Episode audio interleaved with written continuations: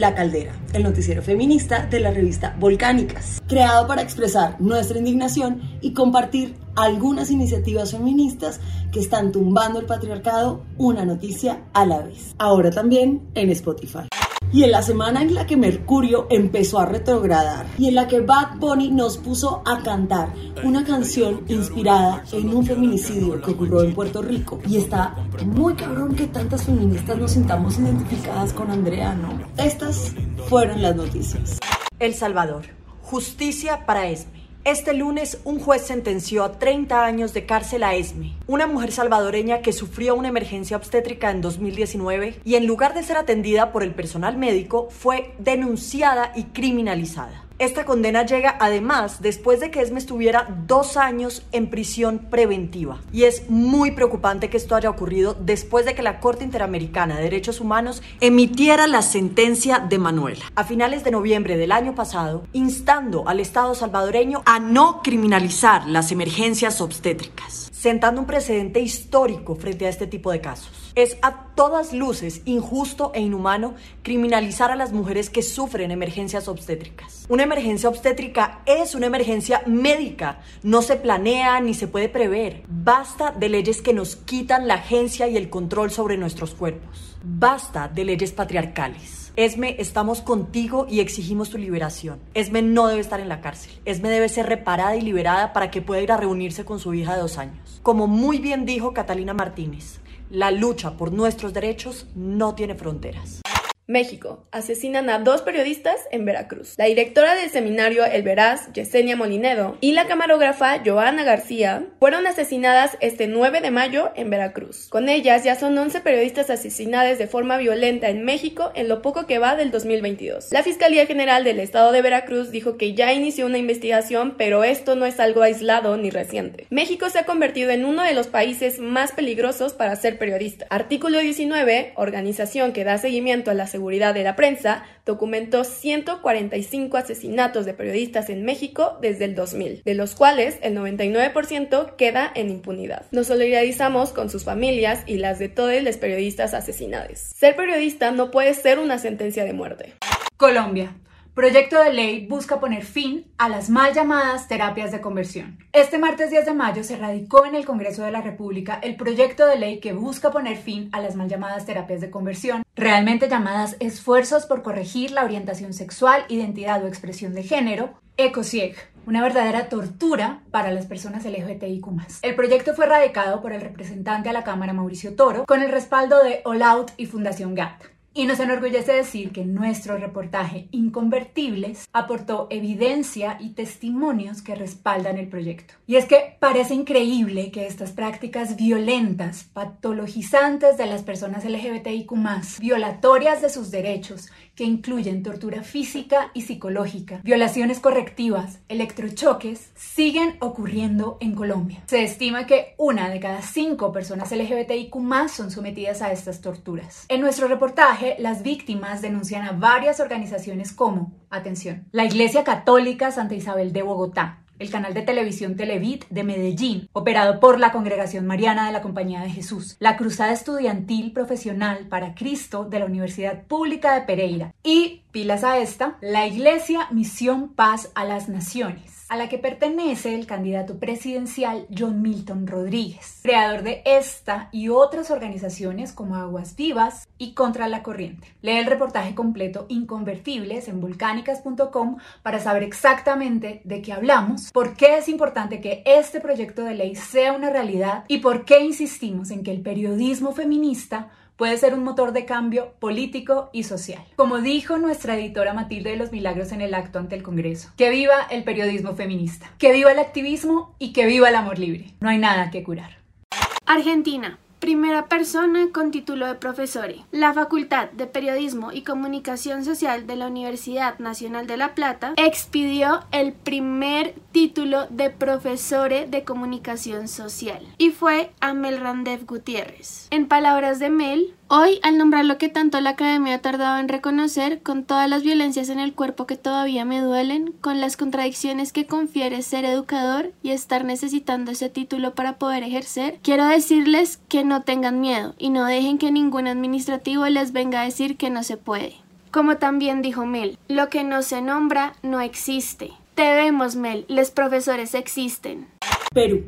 Antiderechos buscan prohibir la educación sexual integral. El Congreso de Perú aprobó el proyecto de ley 904 que impulsa la calidad de materiales educativos en Perú, que será elaborado en conjunto con las madres y padres de familia. Pilas ahí. Porque la iniciativa dice que los materiales tienen que ser elaborados con padres de familia y con pleno respeto a la libertad religiosa en los términos previstos en la presente norma que, a ver, a ver, la participación de los tutores para el desarrollo de los materiales es un pretexto que han utilizado grupos antiderechos en México y España, con iniciativas como el PIN parental para banear contenidos de derechos humanos y población LGBTIQ. Y ojo a esto, la iniciativa dice que la educación sexual integral no es científica y según ellos hay muchísima evidencia que cuestiona radicalmente la perspectiva de género de la ESI y que las premisas antropológicas que subyacen el género son muy cuestionables filosófica y psicológicamente. Momento, ¿lo dijo una TERF o un señor ultraconservador? El congresista José Cueto, que apoyó la medida, dijo que la educación sexual integral es una desgracia, porque los textos educativos fueron hechos por una organización que calificó pro ideología de género, pro LGBTI y pro aborto. Lo que es una desgracia es que tipos como usted sigan obstruyendo la educación sexual integral, viejo lesbiano. O sea, les escandaliza la educación sexual integral y no las altísimas cifras de embarazo infantil y adolescente. Es que de verdad no ven la correlación. Ya basta de decir estupideces. Paraguay. Adolescentes abusan sexualmente de un niño en colegio privado. En un colegio privado de Lambaré, ciudad vecina de Asunción en Paraguay, adolescentes abusaron sexualmente de un niño de 6 años en un baño. La madre denunció que su hijo habría sido víctima de esta agresión el pasado 26 de abril. Este caso que nos genera tanto rechazo y tanto repudio merece que hagamos un análisis más allá del castigo. Resulta que en Paraguay, como en tantos países de la región, no hay un plan de educación sexual. De hecho, grupos antiderechos consiguieron hace años que se prohibiera el uso de la palabra género en cualquier material educativo. Mismos grupos que hoy usan un listón verde promovido por el Ministerio de la Niñez y la Adolescencia como símbolo de la lucha en contra del abuso sexual, pero querían que ese ministerio y el de la mujer fueran eliminados para reemplazarlos por el Ministerio de la Familia. En fin, la típica hipocresía de los grupos antiderechos. Mientras miles de paraguayos exigen una educación sexual integral en las escuelas, los grupos antiderechos se aprovechan de que fueron hombres adolescentes quienes violentaron al niño para que salga toda su homofobia y, obvio, culpar al movimiento LGTBIQ. ¿Nos extraña? No nos extraña. Lo único que han logrado es negar la educación a las infancias y dejarlas desprotegidas en situaciones como estas. No podemos más con noticias como esta. Ya paren por favor los círculos de violencia. Colombia. Niña de 13 años fue abusada por sus compañeros de clase. Esto ocurrió durante varios meses en el colegio Jaime Pardo Leal de Bogotá. Esto al parecer inició como un caso de bullying contra la menor que parece una discapacidad cognitiva. Posteriormente la niña denunció tocamientos, pero el colegio no hizo nada. Finalmente, la menor describió varios abusos sexuales y medicina legal ya los habría confirmado. Al parecer el colegio está muy preocupado, pero porque el caso llegó primero a los medios. Pero ¿Cómo es que les sorprende si a ellos ya les habían informado en varias ocasiones y no hicieron nada? Y al parecer este no sería el único caso denunciado en esta institución. Esperamos esté prestando todo el acompañamiento necesario a la menor y su familia. Se garantice la restitución de sus derechos y se tomen medidas reales e inmediatas para prevenir más abusos. Urge la ESI en todos los colegios. México. Trabajador de hotel en Cancún abusa sexualmente de una visitante. El 30 de abril, una mujer denunció haber sido víctima por parte de un empleado del hotel Ocean Coral y Turquesa en Cancún. Y a raíz de esta denuncia salieron a la luz más casos de mujeres que han sido víctimas de abuso sexual en el mismo hotel. Regina, la mujer que hizo la denuncia, cuenta que se encontraba esperando a su novio y un guardia se ofreció a ayudarla para llegar a su habitación. Ella aceptó pero el guardia la llevó a otro piso y abusó de ella. Al hacer la denuncia al hotel, la mujer exigió las grabaciones de los hechos y el nombre del agresor. Pero el hotel no accedió diciendo que las cámaras no funcionaban. Ah, no, pues tan segura la seguridad. Y por si fuera poco, al solicitar la ayuda de la policía, le dijeron que ya era muy tarde para denunciar, ya que los hechos habían ocurrido en la madrugada y tenían que llevarla a un médico para que certificara que sí había habido abuso sexual. Salir de vacaciones no debería ser un peligro para las mujeres. Exigimos justicia y reparación para las víctimas, que se tomen e implementen las medidas y protocolos necesarios para que ninguna mujer corre el riesgo de ser agredida sexualmente en estos lugares. Exigimos poder estar seguras en los hoteles y en cualquier lugar. Bolivia. Le reducirá la sentencia de las personas privadas de la libertad. La Defensoría del Pueblo de Bolivia, este 5 de mayo, inauguró el programa Libros por Rejas en una cárcel de Guayamerín. Este programa será implementado por 47 cárceles bolivianas y tiene como objetivo reducir la sentencia de las personas privadas de su libertad, de acuerdo con sus lecturas. El programa, que por lo menos beneficiará a 865 personas, está inspirado en el programa Redención mediante la lectura, vigente en Brasil desde el 2012. Celebramos que cada vez existan más programas de reinserción y educación que hagan contrapeso al punitivismo.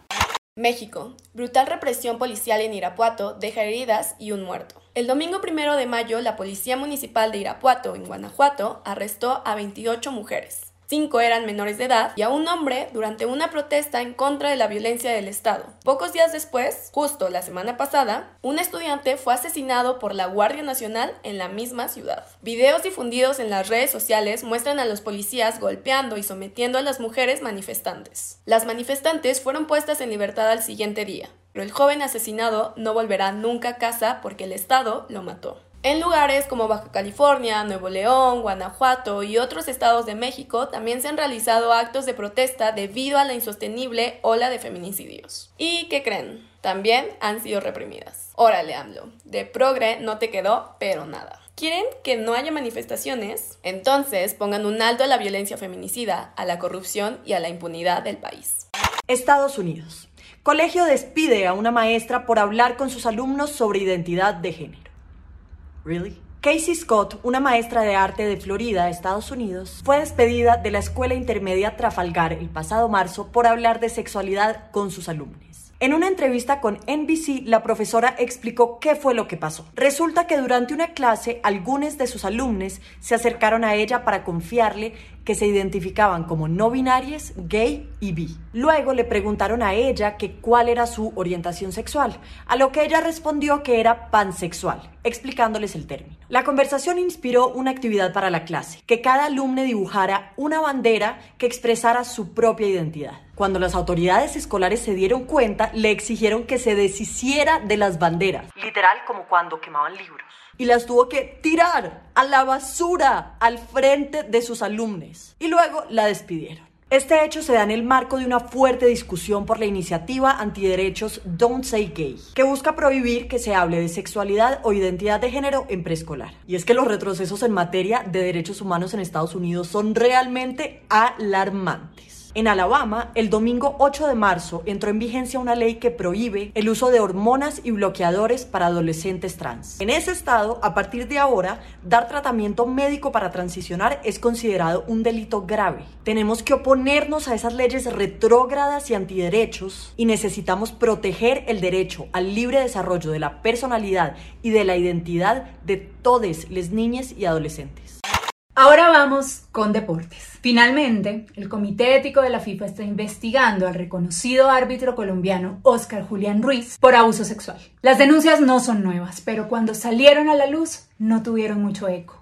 Qué raro. Se trata de 11 denuncias con más de 30 testigos que se extienden desde el 2005 hasta el 2016 e involucran favores sexuales para avanzar profesionalmente, acceso carnal violento a una persona menor de 14 años y acoso y abuso sexual a otros árbitros. Qué curioso que la Fiscalía haya desestimado todas esas denuncias contra una vaca sagrada de un deporte machista.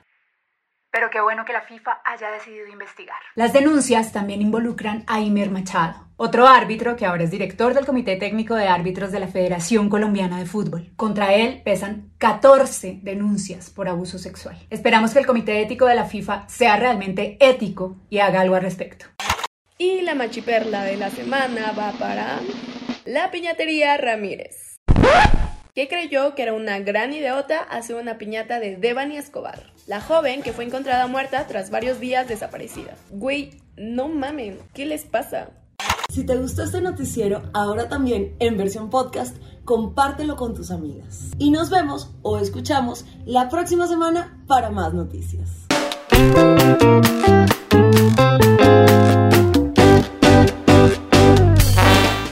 La Caldera es el noticiero feminista de la revista Volcánicas, ahora también en formato podcast. Puedes encontrarnos en redes sociales para más contenido periodístico sobre los feminismos en Latinoamérica. Nos encuentras como arroba Volcánicas Revista en Instagram, arroba Volcánicas Rev en Twitter y Volcánicas Periodismo Feminista Latinoamericano en YouTube. Esta caldera fue presentada por Matilde de los Milagros Londoño, Ita María Díez, Arlen Molina, Laura Claveles y Catalina Ruiz Navarro.